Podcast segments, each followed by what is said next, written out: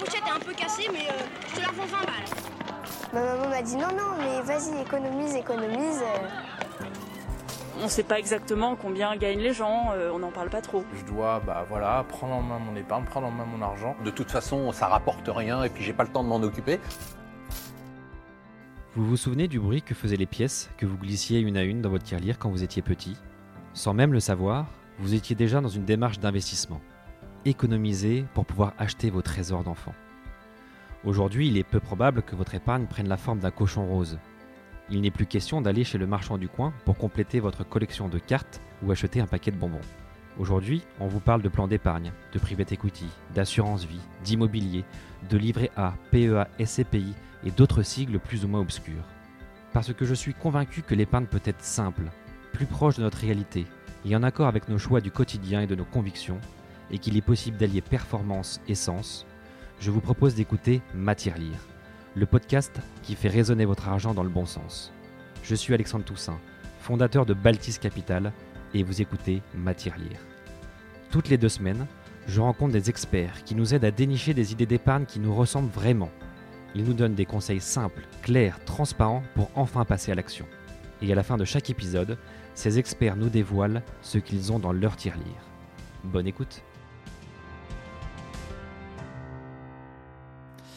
Alors, avant de démarrer ce nouvel épisode, j'aimerais vous présenter le nouveau sponsor, enfin même le premier sponsor de l'histoire de Matière Lire, avec la société BRIC, B-R-I-K. Ça a été une, une vraie découverte. C'est une plateforme qui offre une solution incroyable pour acheter de l'immobilier locatif comme jamais et surtout le gérer sans prise de tête. Vous gagnez un temps fou dans la gestion de vos locataires, vous pouvez accéder en exclusivité à des biens à vendre ou même évaluer vos biens grâce aux données de briques car ils ont même créé un indice de confiance. Vous pouvez aussi accéder à la plus grande communauté d'investisseurs de France pour vendre en toute confidentialité et surtout en un temps record.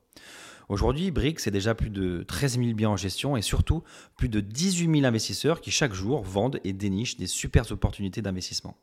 Alors, quel que soit votre profil, hein, pour piloter, pour arbitrer, pour développer ou même évaluer votre patrimoine immobilier, rendez-vous sur brick.com, brk.com. Et en plus, cerise sur le gâteau, avec le code promo MATIERLIRE, vous avez 3 mois de frais de gestion offerts. Alors, faites comme moi, lancez-vous. Eh bien, bonjour à tous. C'est parti pour un, un nouvel épisode de Matière Lire qu'on a réussi finalement à faire. On, je suis avec Mathias. Salut Mathias. Salut Alexandre. On a failli passer à côté parce qu'on a eu un petit problème euh, de matériel et du coup on a la chance d'enregistrer euh, chez Cosa Vostra. Donc euh, merci Mathieu de nous prêter en urgence ce, ton beau studio dans le 17e à Paris. on va parler aujourd'hui principalement d'actions, d'actions peut-être d'obligations, d'ETF et de tout ce qui en découle.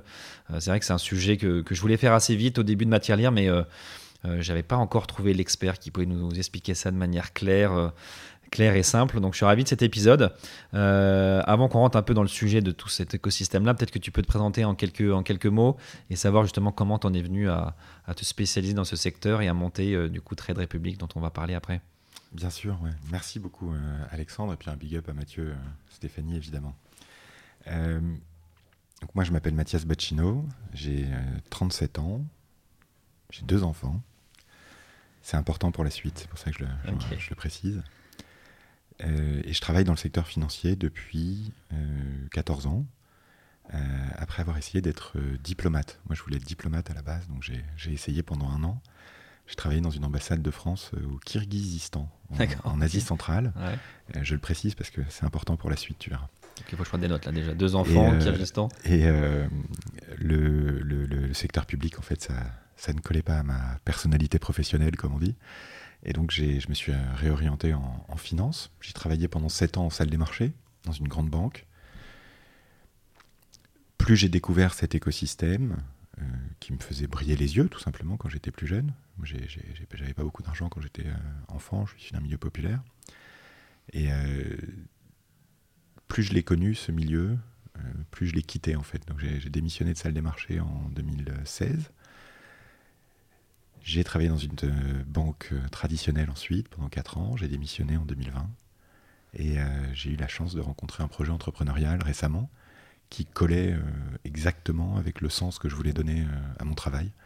voilà, ça s'appelle Trade Republic et c'est la boîte dont je dirige les activités en France depuis un an et demi. Et justement, quand tu dis des, des, activités qui collaient justement à tes convictions ou à du sens, ça veut dire que tu penses que c'était impossible de trouver ça dans une banque, quelle que soit la taille de la banque ou quelle que soit la banque, de, de, pouvoir donner du sens plus facilement à son épargne et à ses investissements? En, fait, il se trouve que je suis passionné de politique et il y a pas mal de choses qui vont assez mal dans notre pays. Il y a beaucoup de choses qui vont très bien aussi. Mais il y, a, pas mal de choses qui vont assez mal. Et l'un des trucs qui va mal, c'est le fait que les Français utilisent très mal leur argent. L'année dernière, on a euh, brûlé, on a fait disparaître 45 milliards d'euros. C'est l'équivalent de trois plans gilets jaunes. 45 milliards d'euros, c'est un quart de la dette qu'on a contractée collectivement pour euh, lutter contre le Covid. Et on les a jetés à la poubelle l'an dernier parce qu'on les a laissés dormir sur des comptes qui ne rapportent rien. Et en fait, l'argent, il ne dort pas sur ces comptes-là. L'argent, il meurt petit à petit parce qu'il y a de l'inflation. Et comme l'inflation revient, eh bien, cette somme disparaît en valeur, en fait. Donc les, Français s'occupent mal de leur argent. C'est dommage. C'est un gaspillage qui n'est pas normal à notre époque. On peut sans doute plus permettre, d'ailleurs, vu l'état de nos finances publiques. Et j'ai réalisé que c'était pas en politique en fait qu'on allait pouvoir avoir un impact aussi fort là-dessus. C'était probablement pas non plus dans les grosses banques. On dit souvent en anglais qu'elles sont too big to fail, donc euh, trop grosses pour euh, faire faillite. la vérité, pour l'avoir vu de l'intérieur, c'est qu'elles sont surtout too big to move, hmm. c'est-à-dire trop grosses pour pouvoir bouger. Et ça ne met pas en question, à l'échelle individuelle, chaque banquier. J'en connais plein qui sont malheureux en fait de ne pas pouvoir faire leur travail correctement. On a un modèle de banquier vendeur avec des objectifs mensuels alors qu'on devrait avoir un modèle de banquier conseil. On a un modèle d'assurance vie qui est majoritaire en France, qui prend en moyenne 2% de frais par an. 2% de frais par an. Euh, allô? Enfin, 2% de frais par an. C'est colossal quand il y a une inflation en plus à 5 ou 6%. Bah en fait, très vite, l'épargne disparaît. Et comme la population vieillit, ce qui est une bonne nouvelle à l'échelle individuelle, mais à l'échelle collective, ça met vachement en danger nos solidarités habituelles, en fait. Et donc, euh, si on ne fait rien, on va vers un appauvrissement généralisé de la population européenne à partir de 2045.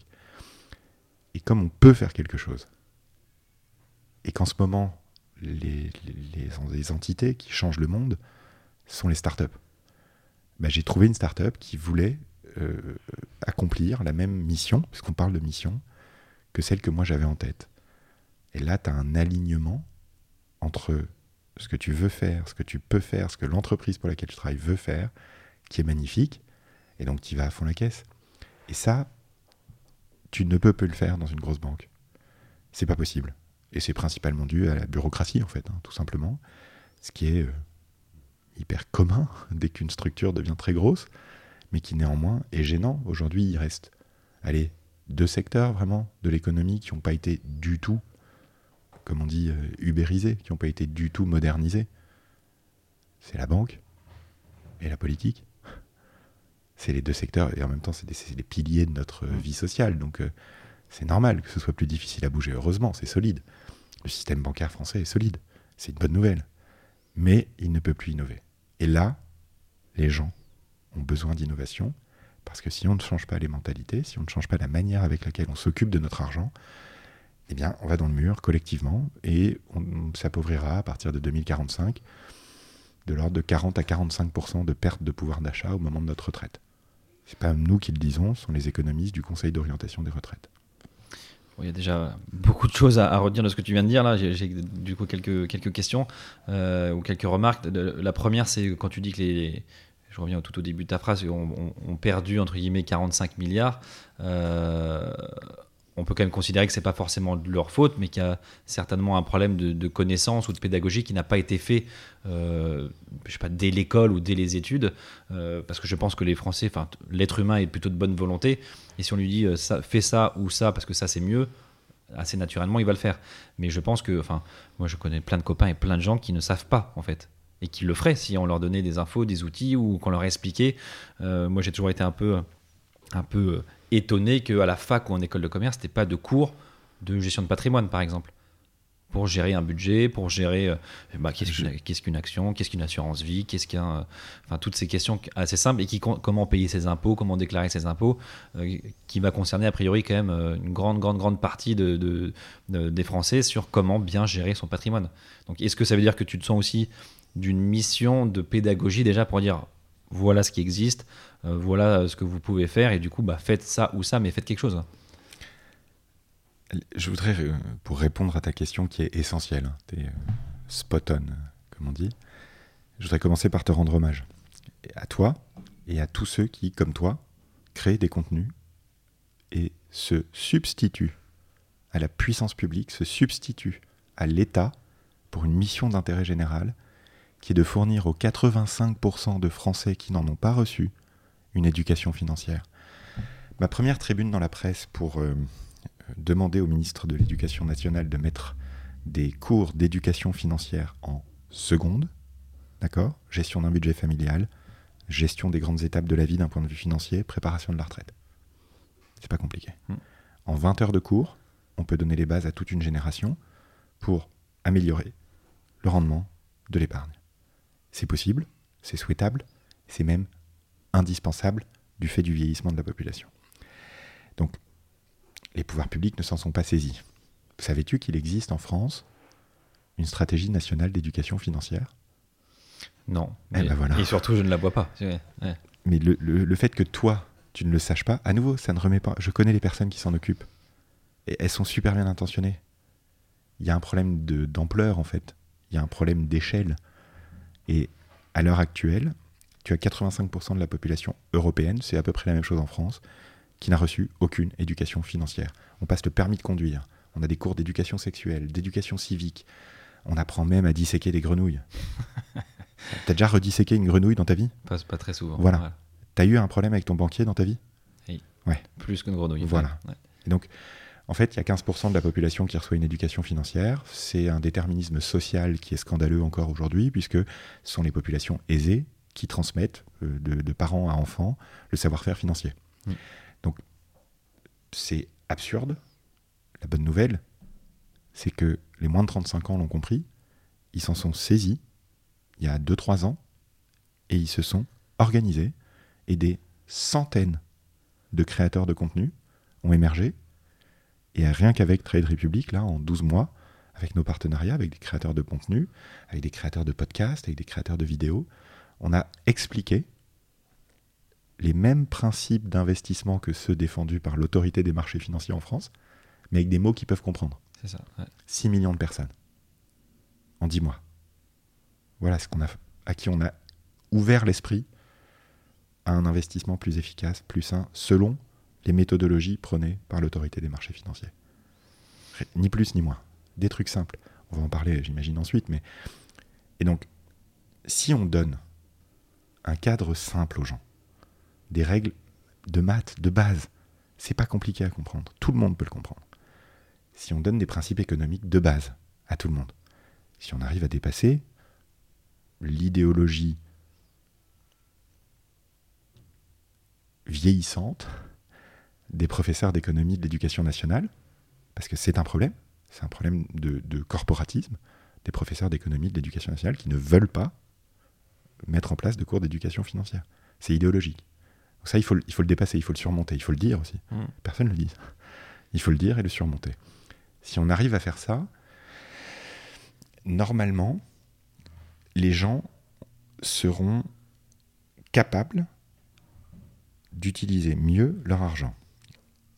Pour ça, il faut qu'ils s'en sentent capables. 80% des Français n'ont pas l'intention d'investir dans les 12 mois qui viennent, alors qu'ils épargnent. 85% des Français souhaitent que l'investissement soit rendu accessible à tous. Donc en fait, on a un problème d'éducation financière, on sait comment le régler, et la vérité c'est qu'on est en train de le régler avec les créateurs de contenu, vraiment. Et ensuite, on a un problème de plafond de verre mental. C'est-à-dire qu'on a un problème de Français qui ne se sentent pas capables d'investir, qui ne se sentent pas capables de gérer leur argent. C'est un complexe, ça s'appelle, et c'est un complexe qui a été entretenu par le discours commercial des banquiers et des assureurs. C'est-à-dire que ça fait 50 ans qu'on maintient les Français dans un état d'infantilisation par rapport à l'investissement. En leur disant, investir c'est compliqué, c'est vachement dur. Investir, c'est vraiment, il faut, faut, vraiment être un pro, tu vois, pour investir. Donc, laisse-nous t'aider, et nous, on va prendre 2% par an. Et donc, en fait, l'industrie bancaire et financière prend 2% par an sur 5 000 milliards d'euros d'épargne financière des Français. Je vous laisse faire le calcul. C'est colossal. Mmh. Et il n'apporte aucune plus-value par rapport à un investissement sur un indice boursier tout simple, le S&P 500 américain, le CAC 40 français, puisque 85% des, fonds gérés activement par des gestionnaires de fonds ne surperforment pas, c'est-à-dire ne font pas mieux que la bourse toute simple, le S&P 500 par exemple. Donc c'est une construction mentale, et cette construction mentale, on est en train de la faire tomber par la jeunesse. Par la jeunesse et aussi parce que euh, je pense que les, euh, Français n'avaient pas, n'osaient pas effectivement contredire le banquier ou, n'avaient pas assez de connaissances, mais avec, les applications, avec Internet, comme on, a des solutions maintenant pour être plus autonome, ça vient plus naturellement. C'est-à-dire qu'il y a 10 ans, euh, un jeune de 30 ans, euh, même si euh, il voulait faire des choses en direct, donner du sens, ou il avait des idées ou des connaissances, finalement, il n'avait peut-être pas les outils pour aller jusqu'au bout de la démarche. Aujourd'hui, je ne sais pas le nombre d'applications ou même de, sites sur lesquels on peut investir des quelques centaines d'euros de manière assez simple dans des choses assez précises. Ça s'est quand même bien développé depuis pas si longtemps que ça, j'ai l'impression. Il y a deux aspects qui se sont considérablement développés. Le premier, c'est le savoir, qui s'est développé sur Internet, sur les réseaux sociaux, entre autres. On critique énormément les influenceurs. Je comprends. On ne jette pas le bébé avec l'eau du bain et on protège les créateurs de contenu. Parce qu'ils apportent vraiment quelque chose. Et les pouvoirs publics, le régulateur en France, savent qu'il faut qu'ils fournissent un cadre pour cette activité-là. Pour trier les influenceurs débiles qui relayent des projets débiles ou des arnaques juste pour gagner quelques euros, et les différencier des créateurs de contenu, qui sont des gens que personne ne connaissait avant, qui se mettent à créer des contenus de qualité. Et ces gens-là ont besoin d'un cadre pour leur permettre de faire cette éducation financière de la population qui en a besoin. Donc il faut donner ce cadre-là aux, créateurs de contenu. Ça fait partie des deux, trois demandes qu'on formule au pouvoir public pour vraiment démocratiser l'investissement. Donc le savoir s'est développé les gens savent comment investir. En fait, pour commencer à investir, hmm. il y a trois règles à connaître, il n'y en a pas 50. Donc ces trois règles se, développent, se déploient, on les connaît de mieux en mieux. Et en plus de ça, effectivement, grâce aux nouvelles technologies, des plateformes ont émergé pour permettre aux gens de faire ce que font les plus riches, mais à partir de 10 euros. Donc on a démocratisé les bonnes méthodes d'investissement qui sont utilisées depuis 150 ans par les catégories aisées, on les a rendus accessibles à tous. Donc, trois règles à connaître pour commencer à investir et des plateformes qui permettent de le faire à partir de 10 euros. Ça, ça change tout. Mmh. On a le savoir et le savoir-faire. quand on a ça, effectivement, on peut déployer. Et c'est ce qui est en train de se passer, euh, entre autres euh, avec euh, Trade Republic. Mais ça part d'une observation clé pour les gens les gens se sentent pas capables parce que ça fait des années qu'on leur dit, des décennies qu'on leur dit, que investir, c'est spéculer. Ça, si, tes auditeurs ne doivent retenir qu'un seul truc de ce podcast, c'est ça. Investir, c'est différent de spéculer. Spéculer, c'est essayer de générer le plus de fric possible, le plus vite possible, en achetant au plus bas, pour vendre au plus haut. Acheter au plus bas pour vendre au plus haut. Quand tu demandes à n'importe qui c'est quoi la bourse, il te répond c'est un truc qu'on va essayer d'acheter au plus bas pour vendre au plus haut. Ça, ça s'appelle spéculer. C'est vachement dur. C'est pas interdit. Il y en a plein qui ont essayé. La plupart ont eu des problèmes. 85% des gens qui essayent de spéculer n'y arrivent pas. Il y a 15% des gens qui y arrivent. C'est pour ça que c'est pas interdit.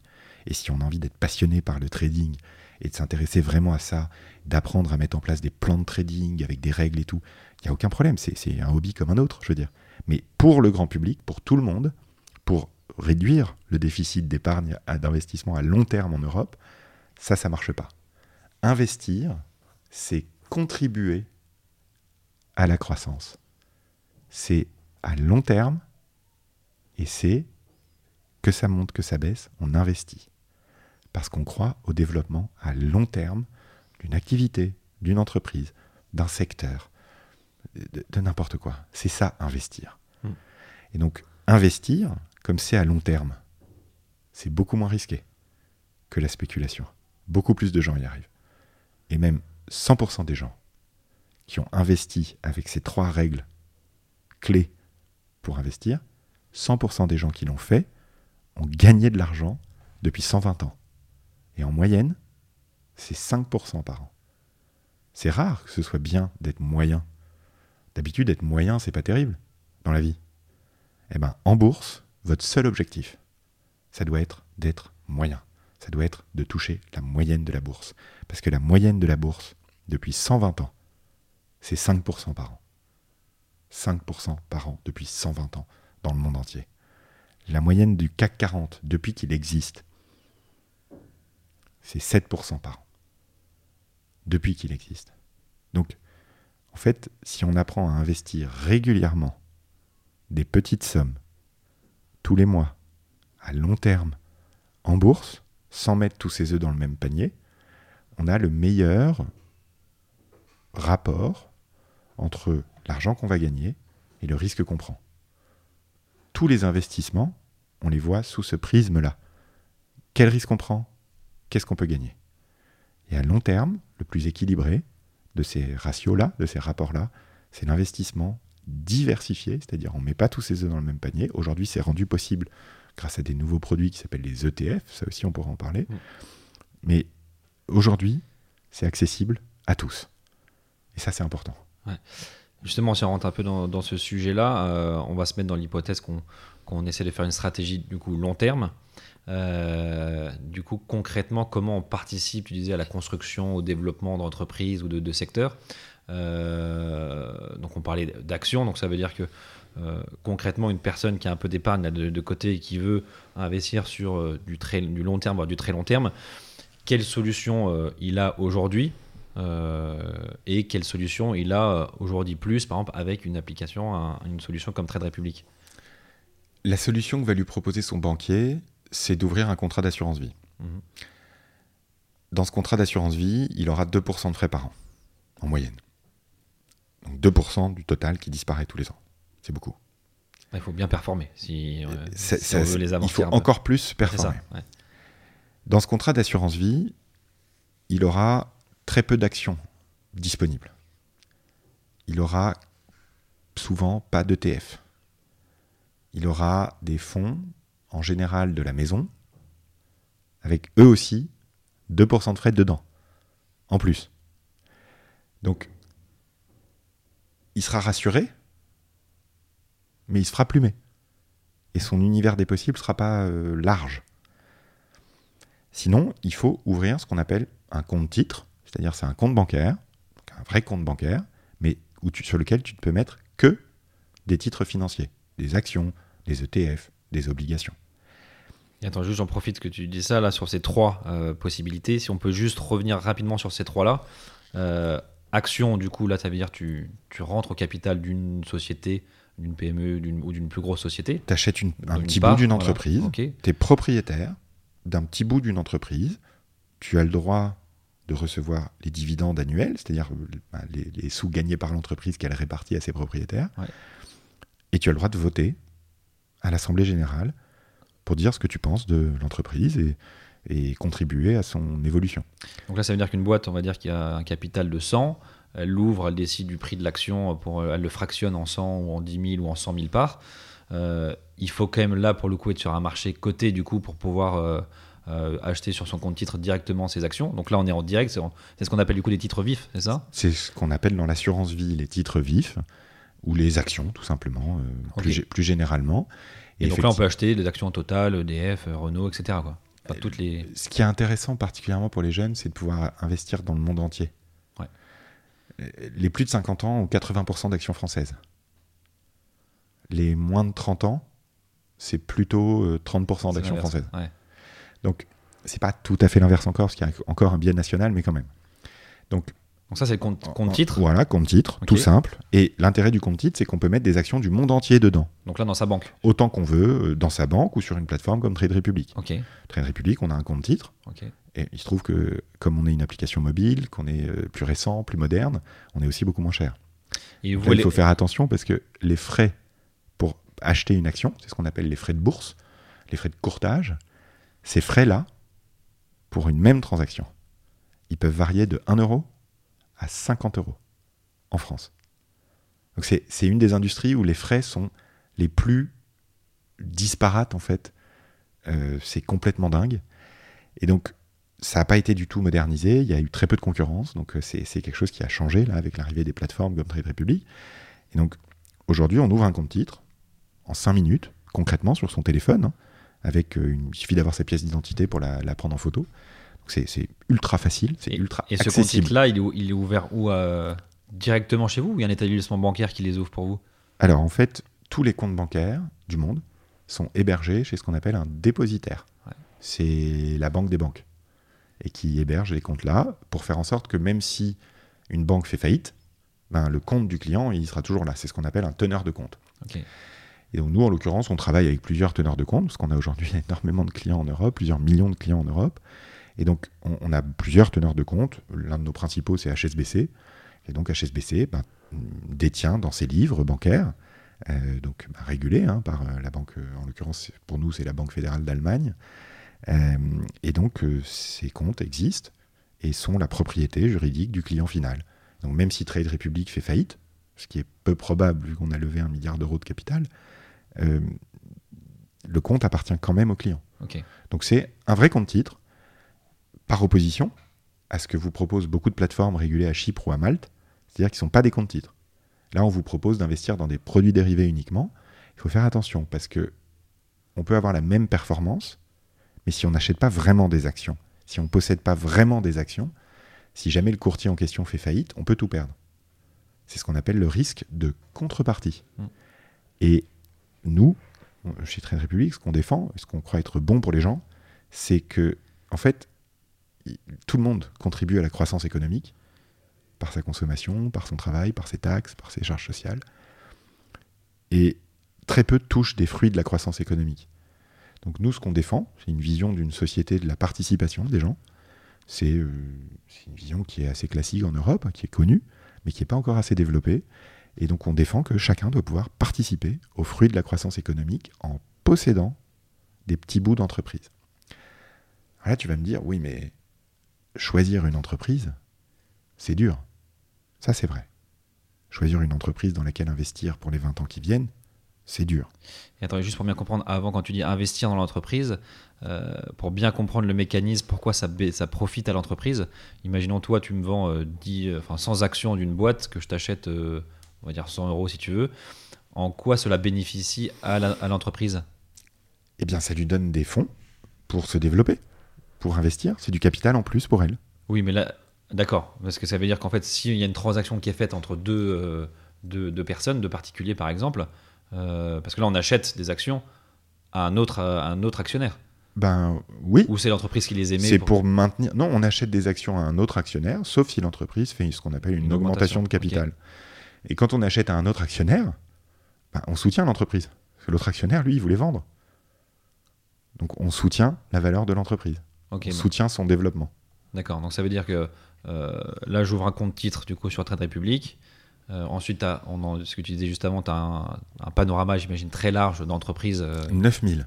T'en as 9000, ok. 9000 entreprises du monde entier, euh, des États-Unis à la Chine, en passant par la France. Et toutes ces boîtes-là sont éligibles au compte titre France, en Toutes France. les boîtes du monde qui ont ce qu'on appelle un code ISIN, c'est-à-dire une référence boursière, donc toutes les boîtes qui sont cotées en bourse, Ok. Eh bien, sont disponibles sur un compte titre. Le compte titre, ce qui est très, enfin, très agréable, très facile avec lui, c'est que le compte titre, c'est euh, la boîte à tout.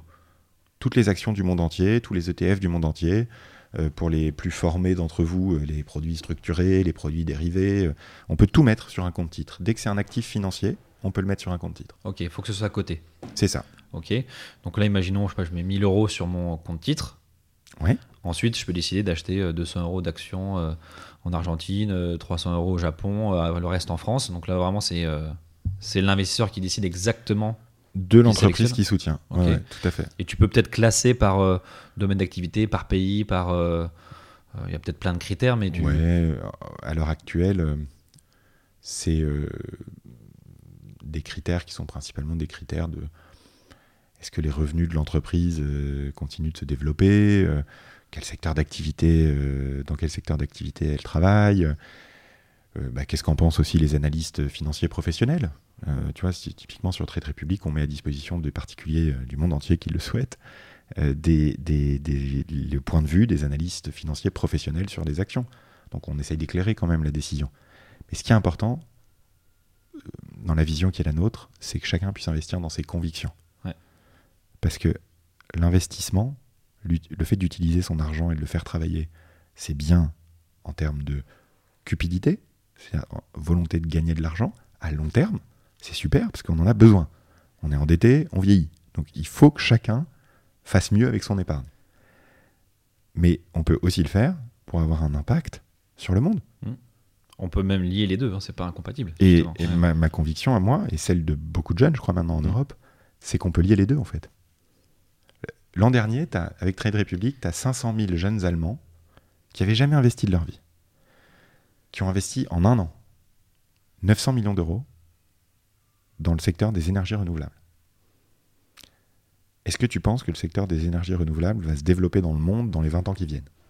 Il y a de fortes chances. Mais je pense que pour ces Allemands-là, c'était euh, peut-être qu'ils voulaient le faire dans un coin de leur tête, mais qu'ils n'avaient pas la solution. En Exactement. fait, c'est tout simple. C'est juste Exactement. on leur apporte la solution, pas, on leur pas apporte le- une application mobile, Voilà. pas chère, facile à utiliser, à comprendre, très claire, très transparente, et on leur explique que, en fait, investir en bourse, c'est pas essayer d'acheter au plus bas pour vendre au plus haut. Mm. Investir en bourse, quand tu sais pas faire, le mieux, c'est d'investir tous les mois. J'ai eu l'occasion d'en parler dans ce studio, dans un épisode de la martingale, sur le- ce qu'on appelle le dollar cost averaging, donc le fait d'investir de manière automatique tous les mois en bourse. Ça, on peut le faire sur Trade République Ouais, bien sûr, Même c'est 50 euros nos- par mois, 100 euros même par 10 mois. euros.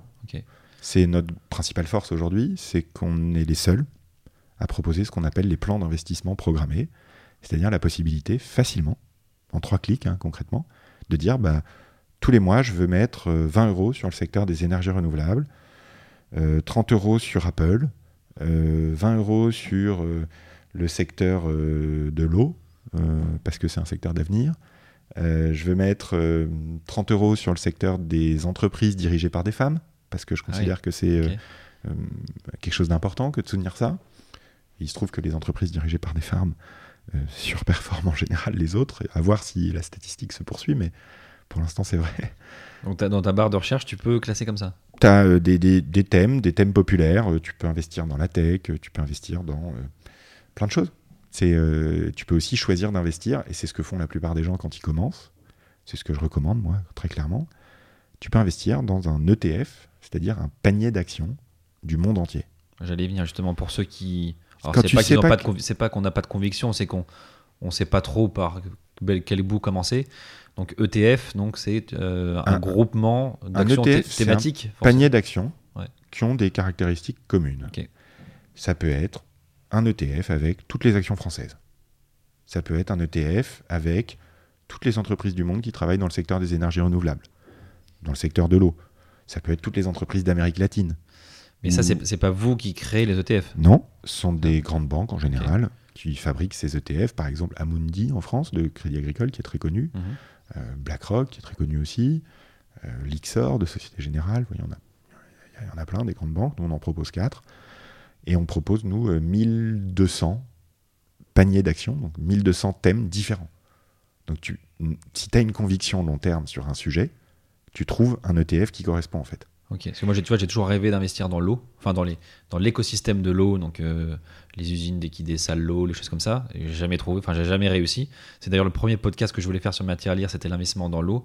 En fait, j'ai trouvé personne qui savait en parler ou qui C'est avait une dingue so- que t'en parles. qui Ok. avait une solution pour en faire. Alors j'avais une personne euh, qui s'appelait qui s'appelle Mathieu qui bosse au Crédit euh, Crédit Suisse euh, qui est plutôt spécialisé matières premières et un petit peu l'eau. Mais en fait, il avait aucune solution pour qu'on puisse nous particuliers avec quelques centaines d'euros, même quelques milliers s'il fallait investir dans l'eau. Donc là, tu as un ETF haut. Ah, je t'ai parlé du Kyrgyzstan tout à l'heure. Ouais. Tu te rappelles, je t'ai dit Ouais. que c'était important. C'est là que j'ai eu ma première idée d'investissement. Parce qu'en fait, le Kyrgyzstan, c'est le deuxième pays au monde qui a le plus important de réserves d'eau pure. Ok. Et c'est comme ça que j'ai compris qu'en fait, mais les mecs, mais dans 50 ans, en fait, ils sont assis sur un- une montagne d'or, en fait. sûr, ouais. Donc je me suis dit, mais en fait, les boîtes qui travaillent dans le secteur de l'eau, bah, c'est l'avenir, forcément. Enfin, c'est peu probable que les entreprises qui travaillent dans le secteur de l'eau euh, perdent de la valeur dans les 50 ans qui viennent. Quoi. Je veux dire, c'est- ce serait peu probable. Et donc j'ai commencé à investir dans un ETF, Water. Là, je pense que tout le monde arrivera à traduire. Ok. Et à le retenir. Et en fait, Ouais. c'est un ETF sur l'eau. Et donc, toutes les entreprises qui travaillent sur le secteur de l'eau, les Suez, les, il y en a plein dans le monde, bah, sont dans cet ETF. Pourquoi c'est intéressant de faire comme ça? Parce que moi, je suis pas analyste financier. Et donc, parmi les euh, 20 entreprises en Europe qui travaillent dans le secteur de l'eau, je suis pas capable de choisir celle des 20 qui va le mieux marcher dans les 20 ans qui viennent. En revanche, s'il y en a qui font faillite dans ce secteur-là, bah, l'ETF, qu'est-ce qu'il va faire? Lui, il va les avoir toutes. Donc ça va s'équilibrer entre celles qui marchent bien, celles qui marchent moins bien. Et au global, on aura la performance moyenne du secteur. Et qu'on redevient le moyen, la performance moyenne. Quoi. Voilà. Mais c'est surtout que c'est. Moi, je trouve que c'est l'accessibilité à tout ça. C'est hyper facile, c'est en trois clics, littéralement. Enfin, ce que je veux dire, c'est qu'à l'inverse, c'est inaccessible d'investir directement dans, euh, dans l'eau, euh, à moins d'être très très fortuné et de pouvoir connaître quelqu'un qui te rentre chez Suez ou même dans d'autres boîtes euh, au Kyrgyzstan ou ailleurs. Je trouve que c'est un, opaque et deux, même si on arrive à trouver la solution en creusant, en fait, si on n'est pas un investisseur euh, qualifié ou le, ou Ah, le professionnel, c'est même pas 1% de la population Eh oui. qui, est, qui est capable de faire ça. Et c'est- puis c'est ceux qui en ont moins besoin en plus. Mm. Je veux dire, les gens qui, qui voient leur épargne fondre sur le livret A face à l'inflation, c'est pas les CSP+, c'est pas les familles aisées, c'est les catégories populaires. Ceux qui auront les plus petites retraites demain, c'est les catégories populaires. Mm. C'est eux qui ont besoin d'investir, c'est pas les riches. Et donc en fait, l'accessibilité de ce type d'investissement, bah, c'est l'enjeu euh, clé de l'économie de demain, à tel point que les pouvoirs publics, l'Union européenne, en ont fait une priorité stratégique. Donc vous aurez à la fin de l'année une conversation euh, au sein de l'Union européenne avec la Commission européenne, le Parlement européen, qui va s'appeler Retail Investment Strategy. Comment favoriser l'investissement des particuliers en Europe? C'est un objectif stratégique de l'Union européenne, ce dont je vous parle. Ça me fait, j'ai été ravi moi-même parce que ça Ouais. fait 15 ans que je le dis. Donc c'est- agréable de voir que les pouvoirs publics prennent le, le sujet à bras le corps. Mais bon, je pense que les créateurs de contenu et les jeunes auront résolu le problème avant que l'Union européenne ait pris une décision. Ouais, C'est possible. Bon, en tout cas, ça va dans le bon sens, donc on va pas leur, euh, on Exactement. va pas leur taper dessus, c'est Non, bien. non, au contraire, il faut les encourager. Ok, ok, donc euh, bien compris pour la partie action, on rentre au, au capital d'entreprise. La côté, le côté ETF, euh, où c'est des groupements thématiques ou euh, Des paniers, Des paniers. paniers, d'action, euh, tout un tas de thèmes ou de géographie. C'est hyper pratique à utiliser. Et le gros intérêt des ETF, c'est que comme ils, ils, euh, ils sont plus simples comme produits que les fonds qu'on vous propose dans vos assurances vie, c'est tout simplement des paniers d'actions. hein, donc il n'y a, pas de, de décision humaine derrière. Je veux dire, c'est on met toutes les actions du secteur de l'eau là-dedans et basta. Ça coûte 0,2% de frais par an. Donc 10 fois moins de frais. Donc ça, c'est les Amundi, etc., qui se rémunèrent comme ça. Exactement. C'est normal, ils ont fabriqué le produit, on peut l'acheter, le vendre, etc. Mais 0,2% de frais par an. C'est raisonnable. Pourquoi c'est important? Parce que si on veut que les Français, à partir de 2040, quand ils partent à la retraite, ils aient autant de pouvoir d'achat qu'avec leur dernier salaire.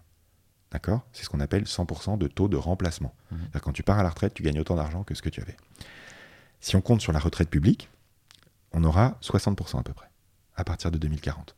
À nouveau, c'est le Conseil d'orientation des retraites, des chiffres officiels connus. Si un jeune de 30 ans commence à mettre tous les mois 5% de son revenu, c'est possible, 5% de ce que tu gagnes, il faut que entre tes 30 ans quand tu commences et tes 64 ans quand tu pars à la retraite, il faut que tu aies généré 5% par an de rendement Pour, pour compenser les 40%. pour compenser les 40% Ok. manquants. D'accord? Donc, à 30 ans, tu commences à mettre 5% de ton revenu tous les mois. Il faut que ça te rapporte 5% par an pour qu'à 64 ans, tu partes à la retraite en étant à l'aise financièrement.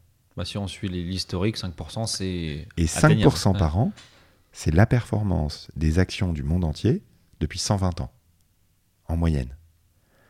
Donc, l'élément clé pour y arriver, il y en a deux. C'est le temps. C'est un, le jouer à long terme, en mettant tous les mois. Ne jamais tout mettre d'un coup, parce que tu sais jamais si c'est le bon moment. Mm. Le plus bas sur un marché, c'est 0,2% du temps. Donc 99,8% du temps, quand tu mets tout en bourse d'un coup, tu, tu le mets au mauvais moment. Donc c'est impossible d'avoir le mauvais moment, donc il faut choisir le moment moyen. Et le moment moyen, c'est une fois par mois. Si ça, déjà, ça marche. Si tu prends 2% de frais par an sur tes 5%, ça fait plus 5%. Ouais. Ça fait 3%. Et à la fin, ça fait beaucoup plus que ça. Parce qu'il y a eu l'effet boule de neige. C'est ce que j'allais dire. Donc ça, Sur les intérêts composés. Intérêts composés. Donc ça, là, tu parles de Donc cet exemple-là, il est intérêt composé inclus. Exactement. Ok. Il faut éviter les frais. Parce que les frais, aujourd'hui, te, te privent en fait de, de quasiment la moitié de ta performance moyenne. Donc Ouais. c'est un enjeu clé. Ok. Donc ça, ok. Donc euh, bah ça, c'est un peu la règle un peu partout. hein. C'est commencer le plus tôt possible, par petits bouts euh, en prélèvement automatique pour que ce soit un petit peu indolore et qu'on le sente euh, moins. Et donc ça veut dire que si on veut construire une, bâtir une vraie stratégie long terme, il faut plutôt privilégier les ETF parce que c'est c'est peut-être plus facile ou, ou, euh, une société qui est cotée, il y aura toujours possibilité d'investir dans la, sur, euh, En sur le fait, capital. Ma conviction personnelle, c'est que tout le monde devrait commencer à le faire en utilisant un ETF monde entier. C'est le plus large qui existe. C'est un ETF. Ça existe, ça. il y a un ETF. Il y a monde. un ETF monde entier Ok. euh, qui a. euh, J'ai entre- l'impression t'es un peu aux richesses du monde, c'est le jeu euh, où je sais pas si tu vois, t'achètes du Ouais, ouais, cacao sûr, et t'as ouais. une case monde où tu peux vraiment tout acheter dans le ça, monde. quoi. ça- j'ai eu un, un podcast qui a donné lieu à un mème sur euh, LinkedIn. Sur LinkedIn, c'était. C'est euh, avec Thanos dans Avengers. Et tu as la petite fille là, qui lui demande tu as, tu as acheté le marché? Il lui répond Oui. Elle lui demande Tu as acheté quoi? Il lui répond Tout. Tu sais pas quelle action acheter? Achète-les toutes. Commence par là. Tu as 1800 actions du monde entier. Au moins tu commences. Si tu commences à 20 ans, tu as deux fois plus à 60 ans que si tu commences à 30 ans. Donc, un simple écart de démarrage, même d'un an au début, ça change tout à 60 ans grâce à l'effet boule de neige Mm. des intérêts composés. Donc, ma conviction, c'est que l'État devrait ouvrir un plan d'investissement programmé à tout jeune Français de tous les 18 majeurs, ans ouais. sur euh, euh, l'indice donc, qui s'appelle MSCI World. C'est-à-dire l'indice fabriqué par la société MSCI avec du World. Et si, comme moi, tu as envie d'investir dans le monde entier, mais t'as pas envie d'investir dans des boîtes qui fabriquent des clopes, des armes, ou du porno, ou des secteurs comme ça, bah, tu peux ajouter un filtre Ah. ESG. Donc euh, écologiquement, socialement, gouvernance, euh, responsable. Au, au sein de cet ETF. Exactement. Et donc en fait, moi, en l'occurrence, j'investis tous les mois dans le MSCI World SRI, ce qui veut dire ESG en anglais. Ça me permet d'investir dans toutes les actions du monde entier, moins les actions dont l'impact social n'est pas forcément évident. Ah, c'est dingue. Et tu peux aller jusqu'à ce niveau de précision euh, en, en Ouais. trois clics. Et donc, ça, tout le monde peut le faire. La seule question que tu dois te poser avant de faire ça, c'est est-ce que je pense qu'il va y avoir de la croissance dans le monde dans les 20 ans qui viennent? Parce que les 5% par an dont je vous parle, Oui, c'est lycée. Mais bien sûr. Ouais. ça tient compte de la crise de 2008, Mm. de la crise même de- du boom Internet de 2000, de la crise des dettes souveraines de 2012. Les crises à long terme, Des crises euh, 2023-2024, qu'on connaît pas encore, mais qui arrivent. qui arrivent certainement, oui, c'est- probable à l'heure actuelle. Bah, en fait, ça veut dire que ça suit un peu la, la tendance qu'on parle aussi de l'i- de- d'immobilier. Ouais, de bien l'immobilier sur des périodes aussi longues. Exactement. Il faut pas rentrer au mauvais moment. Il faut pas avoir besoin de sortir au pire moment. Mais si on peut, et si on a la chance de pouvoir être sur 10 ans, 15 ans, 20 ans, on doit, on doit avoir une performance assez, assez semblable, hein, du, du- ça. du 5% aussi. Mais stratégie long terme. Quoi. Et si, euh, un petit exemple, juste pour qu'on essaye d'avoir quelques ratios, imaginons une personne qui a, on va dire, 1000 euros. Euh, c'est quoi le conseil? C'est de lui dire euh, tu mets euh, 80, euh, enfin, tu mets 800, 800 euros sur des ETF ou assez diversifiés, t'en gardes un petit bout, un peu plus pour aller choisir, faire du picking, telle boîte, telle boîte ou tel pays, ou C'est quoi? Il y a un ratio, on va dire, un peu émotionnel, je choisis, un ratio diversifié ETF En fait, pour moi, le ratio dépend du niveau de compétences que chacun a et dépend du niveau de- d'envie, du temps qu'on veut y consacrer, en fait. Si tu veux pas y consacrer de temps du tout, tu prends un ETF, monde entier, et déjà c'est bien. Mais tu le prends pas d'un coup, même si tu as 1000 euros. Si tu as 1000 euros, tu mets en place un truc automatique, tu laisses les 1000 euros, et tous les mois tu mets 100 euros. Au moins tu vas investir sur 10 mois, plutôt que d'investir tout d'un coup. Donc tu vas lisser complètement ton point d'entrée, et à long terme ta performance sera meilleure. Parce que là, on est en juillet 2022, donc est- est-ce qu'on pourrait considérer, ou est-ce que c'est une erreur, de se dire que les marchés sont bas, c'est le moment de tout mettre? Personne Ou on est sait. dans les 0,2%, on ne sait pas en fait. Personne le sait. Et personne ne le saura jamais. Si, si je le savais, je ne serais pas là aujourd'hui. Je serais en train de faire du trading derrière mon ordi euh, sur une plage. Bon, on, on a peut-être quand même la. Alors, c'est peut-être une fausse croyance, hein, mais de dire qu'on n'est jamais tombé quasiment aussi bas ou que le plancher n'a jamais été euh, aussi bas, la tendance sera quand même plus haussière, ça va remonter, un peu comme le Covid. On se dit, bon, là, on est dans le creux de la vague. Hum, Ma conviction, c'est que euh, le creux de la vague peut être un peu plus creux cette fois-ci quand même. hein. Encore plus qu'aujourd'hui, juillet 2022, quoi. Ça, Ouais. Mais c'est c'est un point, euh, c'est un avis personnel en fait. Donc Mais- je ne sais pas. euh, Mais du coup, si, si je rebondis là-dessus, les- ça les- veut. les indicateurs nous laissent penser aujourd'hui que la situation économique mondiale est en train de se dégrader et qu'on va au devant d'une crise économique. Oui, mais écoute, est-ce qu'il ne faut pas attendre avant de, de commencer à verser ces 100 euros par mois? Le problème, c'est que si c'est pas vrai et que ça remonte pendant un an, avant de se baisser dans un an, bah t'auras loupé toute une phase de hausse. Un truc hyper important à comprendre. Ce- sur les 20 dernières années, si tu loupais les 10 meilleures journées, ta performance était divisée de moitié. 10 D'accord. jours sur Ouais. 20 ans. Donc, personne sait, je vais être vraiment hyper clair, c'est jamais le bon moment pour tout mettre en bourse, sauf coup de bol. Oui. C'est toujours, toujours le bon moment pour commencer à investir en bourse. Des petites sommes. Toujours pour commencer. Parce que le plus important, c'est de commencer. Peut-être que c'est mieux de, de commencer dans six mois quand le marché aura encore baissé. Peut-être que pendant six mois, le marché il va monter et du coup, tu auras loupé toute une phase de hausse comme un gland. Mm. Combien t'as de copains qui ont voulu investir en bourse en avril 2020, après le crack du Covid, Ah bah. et qui l'ont pas fait? Ouais. Combien t'en as? Pas beaucoup. Plein Plein en disant, ouais, oui, oui. Plein Le mec qui a commencé à faire du DCA parce qu'il a compris que c'était un truc long terme, mécanique, et qu'il fallait y aller et, et mettre euh, 50 euros tous les mois sur le MSCI World, ah, lui, il est content. Ouais. L'an dernier, les clients de Trade Republic ont généré 11% de rendement en moyenne, grâce à l'investissement programmé. T'en connais beaucoup qui ont fait 11% donc ça, ça- oui, donc ça Surtout veut- quand c'est des millions de particuliers. Ouais, donc ça veut dire qu'effectivement, ce qu'il faut retenir, c'est aussi c'est toujours le bon moment pour commencer de manière prudente, progressive, programmée, Exactement, etc. exactement. Commencez les gens. N'ayez pas peur. Commencez. Formez-vous à ça. Il faut pas avoir fait Polytechnique pour commencer à investir. Il faut connaître trois règles. On investit à long terme. On investit de manière diversifiée. C'est-à-dire, on met pas tous dans le même panier. Pour ça, les ETF, c'est hyper pratique. Et euh, euh, euh, on fait gaffe aux frais. Donc, on investit à long terme, un petit peu tous les mois. On investit de manière diversifiée et on fait gaffe aux frais. C'est tout ce qu'il y a besoin de savoir. Et si tu sais pas quelle action acheter, achète-les toutes. Ouais, oui, oui. Non, mais ça, tu vois, moi-même, je savais pas qu'il y avait un ETF monde, tu vois.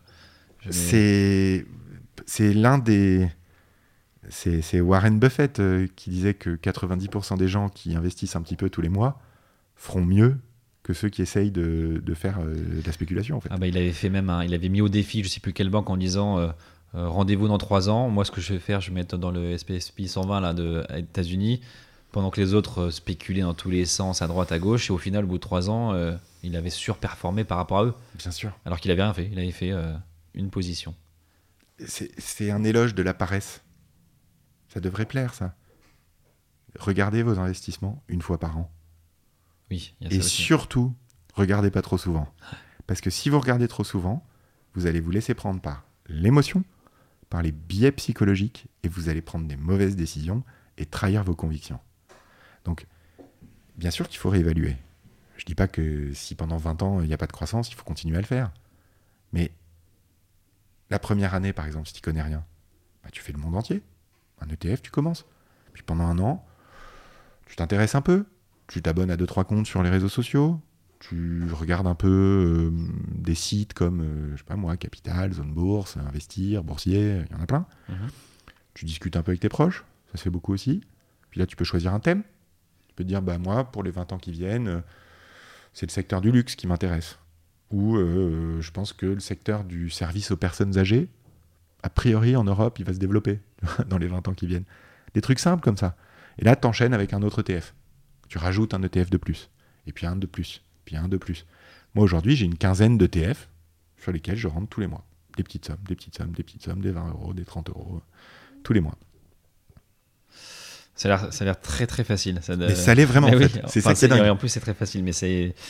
Et, euh, ok, j'avais juste deux trois petites questions un peu plus techniques. Si on a un compte titre dans une banque ou ailleurs, on peut le rapatrier? Ouais, Ça se transfère, ça, Ça se transfère. Euh, alors, disons que les banques n'ont pas facilité ce processus euh, historiquement.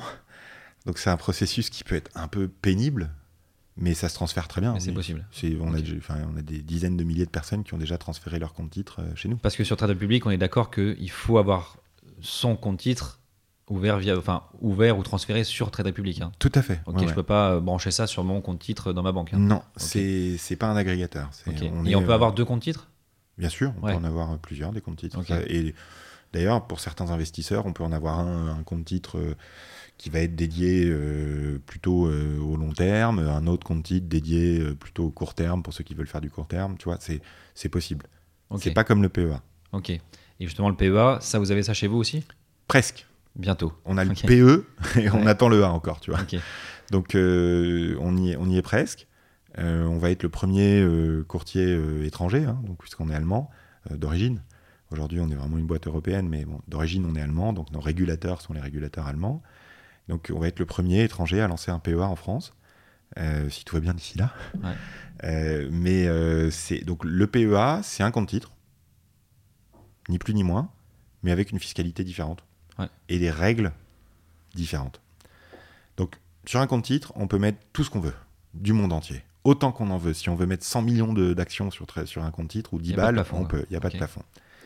Et sur un compte titre, quand on revend une action, et si on gagne de l'argent, on paye 30% d'impôt On paye 30% sur les plus-values. même si ça reste dans le compte titre. Même si ça reste dans le compte titre, on paye 30% sur les plus-values qu'on réalise dans l'année.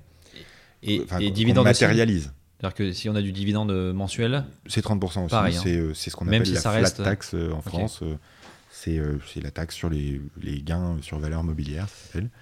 Et donc, c'est euh, quand tu gagnes de l'argent sur des actifs, tu payes 30% de ce que tu as gagné. Si tu vends pas, tu n'as pas matérialisé de plus-value, tu payes pas Mhm. d'impôt.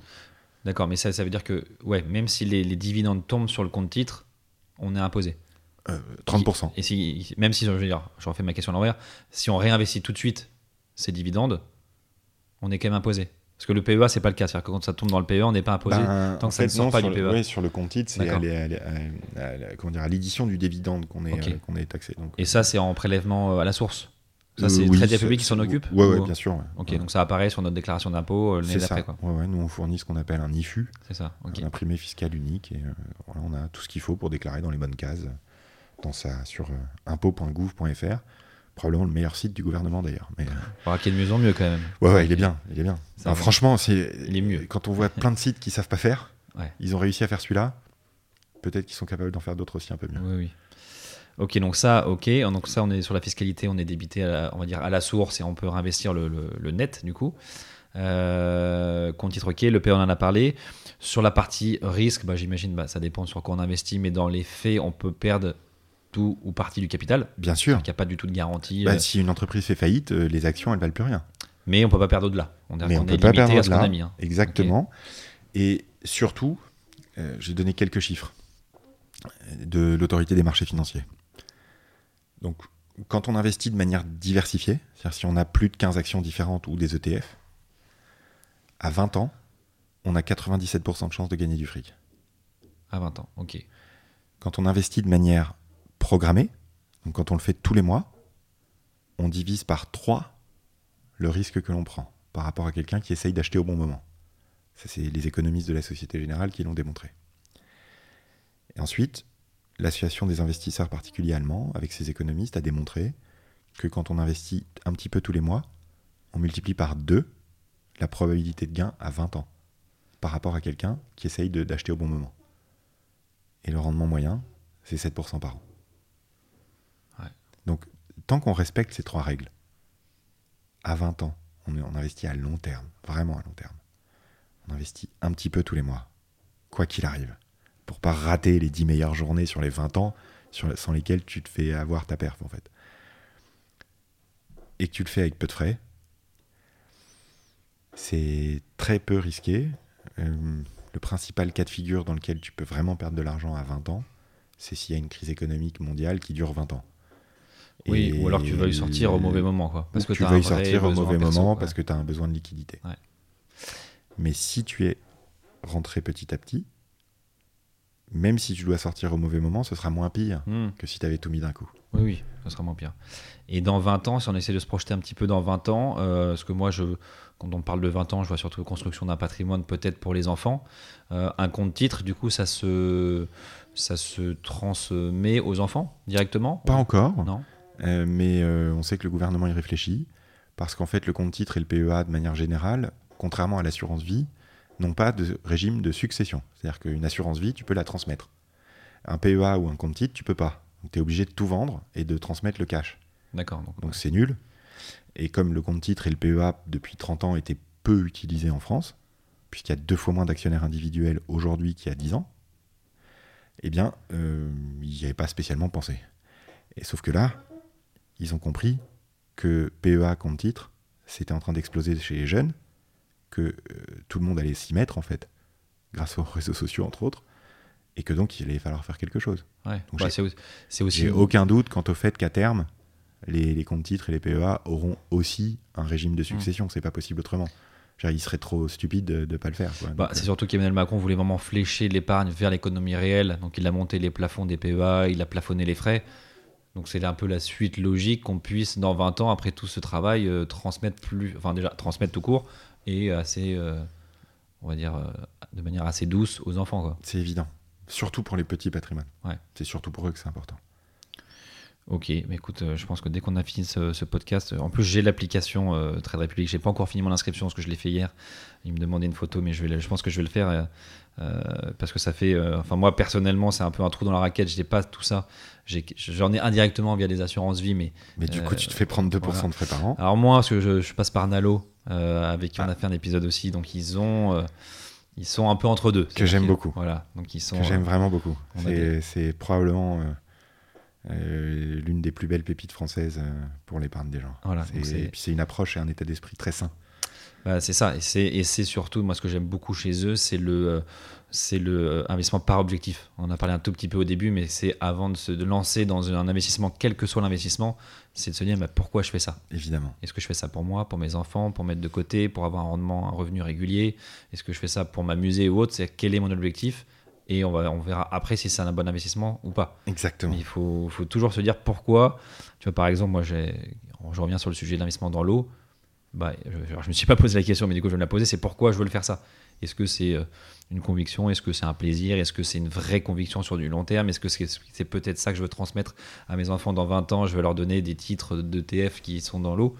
Euh, il faut vraiment se poser la question pourquoi avant de se lancer. Quoi? Très, très, quel que soit euh, l'immobilier, le, le financement, le- les startups, tous les sujets. Le meilleur exemple, c'est la retraite. Le premier projet en général pour lequel ça, tu investis, c'est pour ta retraite. Donc, tu as la retraite, as le financement des études des enfants, euh, Tu peux avoir des travaux dans X années qui arrivent. tu as euh, en général la résidence secondaire, là, avoir un apport pour la résidence secondaire. Tu peux avoir euh, financé ta dépendance, avoir suffisamment d'argent de côté pour pouvoir payer un EHPAD ou, tu vois, Mhm. ou de l'aide à domicile. Euh, c'est des projets très concrets en général. Et puis après, il y a les projets plaisir. C'est, ben voilà, moi je mets, j'ai un, il y a un des ETF qui est dédié euh, à un tour du monde, euh, j'espère un jour avec ma femme, euh, mes enfants, quand je serai plus vieux, tu vois. C'est, c'est fait partie des choses qu'on peut financer. Donc tu, tu peux, tu peux créer des objectifs ou, en- tu les déguises en disant cette poche-là, elle est Pas encore, tu peux pas encore formaliser ton objectif sur un investissement avec Trade Republic parce que c'est pas forcément une demande qu'on a eu beaucoup. mais les gens le font naturellement. Ouais. Hmm. Tu vois, ça, c'est un truc qui marche bien sur Nalo. C'est effectivement Ouais, euh, euh, enfants, travaux, tour du monde, où tu peux même nommer le projet. Ouais. M'acheter euh, euh, une voiture, une Triomphe euh, de 1900 et quelques, et tu vois, tu donne, peux. ne- euh, ça donne du Et sens. tu mets vachement 50 plus, euros ouais. euh, tous les X pour acheter ta voiture dans 20 ans. Quoi. Je trouve ça assez sympa de euh, rendre très top. concret le, Ouais, et mon objectif d'épargne, c'est cette voiture, c'est ces travaux, c'est ces études-là, c'est ma maison euh, à tel endroit, etc. Pour l'instant, on sensibilise sur la retraite, mais il est évident que la génération de revenus passifs, de manière générale, hein, euh, pour tout un tas de projets, euh, est une super solution. Mm. Mais il y a un tel enjeu sociétal à sauver euh, nos retraites, parce qu'en fait, je ne l'ai pas dit ça tout à l'heure, mais pourquoi c'est si important pour moi? Parce que le pacte social français et européen, c'est aussi que les grands-parents ils puissent soutenir financièrement leurs enfants et leurs petits-enfants. Tes grands-parents, ils ont soutenu à un moment donné dans la vie. Bah, demain, les grands-parents qu'on sera, on pourra plus. Et donc, il faut commencer à faire travailler notre Ouais. argent parce que vraiment, on pourra plus. Et ça, c'est un truc que j'ai pas envie de vivre, moi. Écoute, on arrive, euh, on y est presque, presque à une heure déjà, mais euh, euh, du coup, pour, pour finir là, un peu la question traditionnelle, savoir toi, qu'est-ce que tu, qu'est-ce que tu soutiens, qu'est-ce que tu as dans ta tirelire, un peu tes, tes convictions ou tes répartitions, ou on a bien compris le côté euh, ETF avec versement programmé, mais quels sont un peu, comment se répartit un petit peu ta tirelire, dans quoi tu investis, et est-ce que, quelle poche tu gardes pour les investissements un peu plus plaisir, un peu plus exotiques? Alors, moi, c'est euh, assez simple. hein. Euh, j'ai euh, une grosse poche d'immobilier dans ma résidence principale. Mhm. Euh, voilà, avec une, une opportunité, un projet long terme, entre autres avec une grosse rénovation, enfin voilà, un truc assez chouette. Donc j'ai toute cette partie-là qui est mettre un toit au-dessus de la tête de mes enfants. Ouais. Euh, ensuite, j'ai euh, bah, une très grosse partie, moi, euh, ETF. hein. C'est vraiment le, le gros de mon patrimoine aujourd'hui. Euh, c'est une dizaine d'ETF euh, sur lesquels j'investis tous les mois des petites sommes. Voilà, il n'y a pas de miracle. Et c'est euh, le monde entier dans sa version écologique, socialement, gouvernance responsable. C'est les pays émergents. Mhm. C'est le secteur de l'eau. C'est le secteur du service aux personnes âgées. C'est le secteur médical dans son ensemble. C'est le secteur du luxe, avec la- la- l'apparition d'une classe moyenne dans les pays émergents. C'est euh, le secteur de la tech, qui souffre beaucoup en ce moment, mais qui a très bien marché ces dernières années. Et c'est euh, un, ETF sur euh, l'hydrogène, parce que je, je crois beaucoup à l'hydrogène à long terme. Donc les, les entreprises qui travaillent dans le secteur de l'hydrogène. Donc en tout, je dois avoir probablement quelque chose comme autour de 2500 actions différentes dans mon portefeuille. À coût de 20 euros par mois, sans frais. À part les 0,2% de frais Mm. de gestion annuels. Donc c'est euh, le plus simple. J'ai, euh, avec quelques amis, euh, une petite collection de vins qu'on est en train de, de faire grandir aussi ensemble. Ça, c'est pur plaisir. Ouais. vraiment pas par... Que vous avez fait en direct ou, En direct, ouais, Ok. on s'en occupe nous-mêmes, on est quatre. voilà, on s'occupe de ça, c'est une petite passion commune. Et ça, c'est plutôt de l'investissement ou c'est plutôt de la consommation financée grâce à quelques bouteilles? C'est de l'investissement euh, euh, long terme pour certains et de l'investissement plaisir. Ok. Mais euh, c'est l'objectif, en fait, c'est qu'un investissement long terme sur certaines bouteilles permette de subventionner à terme le reste. Bah, c'est ce qu'on avait fait avec Thierry Godet de Cavissima, je crois l'épisode 3 de Matière Lire sur comment financer sa propre consommation, effectivement. Bah, c'était le, je savais pas, tu vois, c'était l'objectif Et qui est bah, le ça, tu crois, tu regarderas, c'est épisode 2 ou 3 ou 4 euh, sur Matière Lire avec Cavissima où tu peux effectivement dire voilà, t'achètes 6 bouteilles, t'en revends 5 et les 5 avec une petite plus-value te permettent voilà. de payer la sixième que Et tu c'est bois. ça. Ouais. Ouais, exactement. Bon, bah, c'est c'est un peu l'approche. Euh, mais euh, y a- chez nous, il y a une dimension vraiment humaine avec les producteurs, en fait, qu'on aime. C'est c'est- c'est un peu le lien. ouais. Il se trouve que mon oncle est producteur de vin, donc j'ai- fait les vendanges quand j'étais gamin, etc. Donc je suis proche de ça. Et euh, parce que j'ai travaillé 15 ans en finance, je garde une poche de euh, 3 à 5% qui est spéculative. Voilà, pour, pour des opportunités euh, ponctuelles. Euh, voilà, sur euh, des actions, parfois des produits dérivés. Mais ça, c'est pour un épisode ceinture noire dans, dans- dans quelques épisodes. Et bah, ça, on refera le lien avec Mathieu Stéphanie, euh, qui est plutôt ceinture marron, ceinture noire sur ce type d'investissement. C'est ça. Ça marche, ok. Eh bien, écoute, merci beaucoup pour ton temps, merci pour ces éclairages, bravo pour pour Trade Republic parce que ça. Alors je dis ça a l'air facile, mais j'ai l'impression que ça l'est, donc on va vite. je vais en tout cas moi personnellement vite aller voir dessus Ça et vite tester, parce qu'en plus c'est accessible pour le coup. euh, alors j'aime pas dire à tous, mais au plus grand nombre parce que les tickets c'est quelques centaines d'euros, quelques dizaines d'euros même. C'est on ça peut commencer à investir tous les mois à partir de 10 euros. Ok. Bon, bah, écoutez, là je pense que c'est. Euh, oui. Je pense que tout le monde peut le faire. Là, pour le coup, euh, même un jeune, c'est une pinte en moins à Paris ou deux ça. en province. Donc, euh, je pense qu'on peut tous se priver d'une pinte par mois pour commencer à investir pour son avenir. écoute, euh, buvons un peu moins, investissons un peu plus. Et on, on- on s'auto-remerciera et on vous remerciera dans 20 ans quand on aura comblé les 40% de restants. Euh, ok, bah écoute, merci pour ton temps, merci pour ces éclairages. Euh, et puis on se retrouve, euh, à mon avis, très vite pour, euh, sur Trade République et puis sur d'autres sujets euh, qui arrivent très prochainement. Quoi. À bientôt, salut. Merci Alexandre. Salut. Salut. Merci d'avoir écouté cet épisode de Matière Lire. J'espère qu'il vous a permis de découvrir de nouvelles manières de faire résonner votre argent. Merci à la Dream Team Cosa Vostra qui m'a apporté de précieux conseils pour la production de ce podcast. Et si l'épisode vous a plu, je vous invite à vous abonner sur votre plateforme d'écoute habituelle, à le partager autour de vous et à laisser un commentaire ainsi que 5 étoiles sur Apple Podcast. A très vite pour un nouvel épisode.